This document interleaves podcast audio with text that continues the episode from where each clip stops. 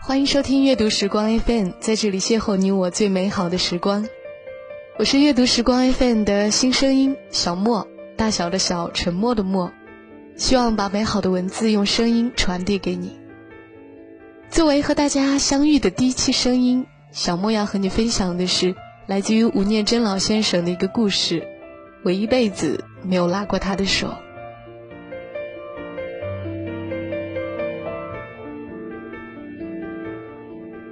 我的故事，全世界的人都知道。其实《恋恋风尘》里阿远的原型就是我。我初中毕业到台北工作。那个叫阿珍的女孩子晚我一年到台北。我们在村庄里时，双方父母就已经称对方为亲家了。那个女孩就是你跟她讲什么，她都相信你，很典型的台湾女孩子。住在山上，不晓得外面。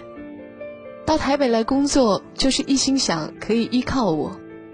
那时候我换了很多工作，什么都做过，在外面当学徒，连老板全家的衣服都要洗。我记得有一个雇主，他女儿念的是台北一个私立学校，叫进修女中。我还帮他洗制服，一边洗一边吐痰在上面，发誓找女朋友一定不找进修女中的。后来我去当兵，他买了一千多个信封，准备写上他的地址，贴上邮票。那时候一张邮票两块钱，一千多张邮票是两千多块。他五个月的薪水。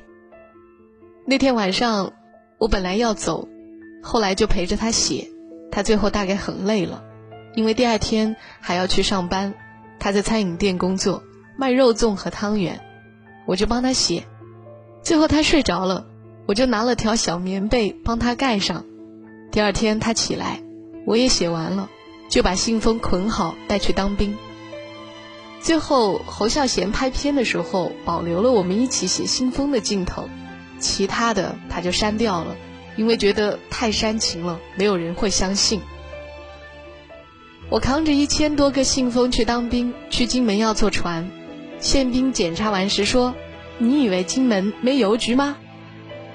我在金门最后的时间里，他跟别人结婚了。那时候我很生气，很想回去问他为什么。后来想想，又觉得我之前也没有承诺说要娶她。营长看我很辛苦，就说好吧，准你特假。因为在金门当兵是不能回去的，我在岛上待两年了，他想让我放假回去看看。打包行李的时候，我说我回去要拿刺刀刺死他什么的，我乱讲一通。勤务兵很紧张，跑去跟营长讲。结果我到港口的时候，宪兵不让我登船，说营长取消了我的假。我回来气得要死。后来想算了，他既然都成了别人的太太，我又能改变什么呢？可是我当时很痛苦，之后就开始写小说，开始投稿。我妹妹那时候念国中，很可爱，我经常跟她聊天，讲我在台北的时候，每天晚上去帮阿珍收店，然后两个人。就拿着肉粽去北门荡秋千，两人坐在秋千上看最后一班夜车过去了，然后我再回去，就净讲这些细节。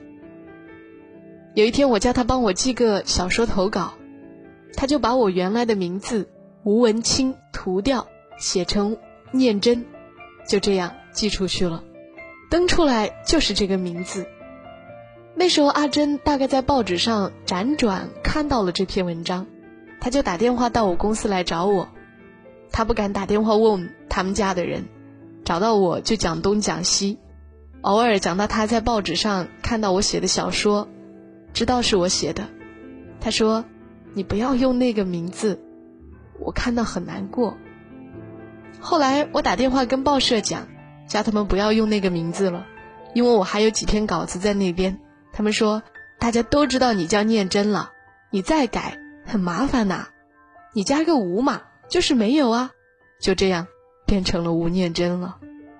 完全没有想到这会造成以后恋爱的困难，没想到他会变成婚姻的障碍，也没想到侯孝贤有一天会拿来拍电影，而且拍的还不错。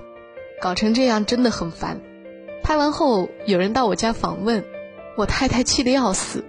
不过她后来习惯了，结婚后只要有人打电话说我找念真，她就说等一下；如果有人讲我找文清，她就说你等一下哦。现在再回头看那一段，真的是青春的沧桑啊！我想每个人如果有一段刻骨铭心的爱情在心里面记着也不坏，不然。白走了这一遭。特别是几年后，有一次开车去加油时碰到他，两个人就在那里聊天，一切都成为过去，就讲自己的家庭怎样。他后来的命运不是很好，他先生的生意做得不好，他打电话跟我借钱，说他儿子在日本念书没钱了，要我借给他。我说好啊，好啊，没问题啊。他竟然跟我讲。欠我的钱，等他退休时用保险金还我，我就用很脏的台湾话骂他，就像年轻时骂他一样。后来就是这样，好几次帮他渡过难关。有一次我们一起去参加一个婚礼，人家知道我们的事，说：“怎样啊？现在看到阿珍会不会心脏咚咚咚啊？”我说：“不会啊，我现在看到他，心想还好没和他结婚。”人家问为什么？怎么这样讲？我说这样辗转，发现旁边睡了一只大象，我会觉得很可怕。他后来变得很胖，因为很熟悉，所以非常亲近，可以开这种玩笑。一切都已经成为过去。我一辈子没有拉过他的手。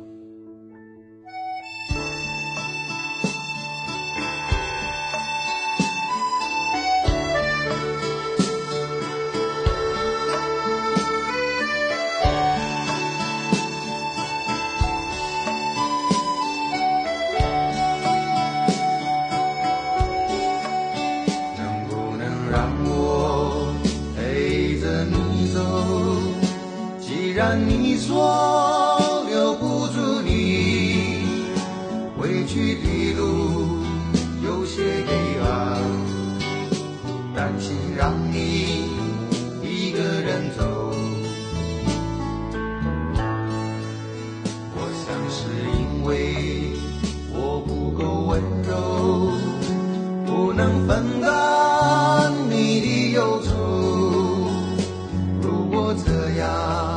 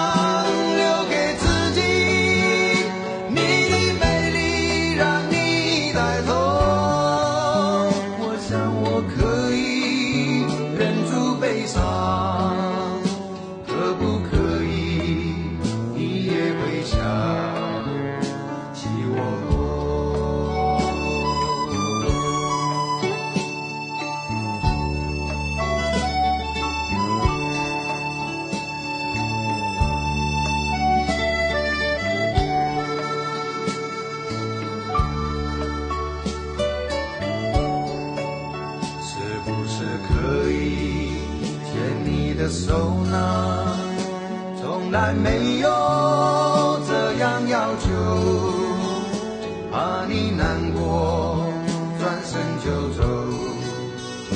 那就这样吧我会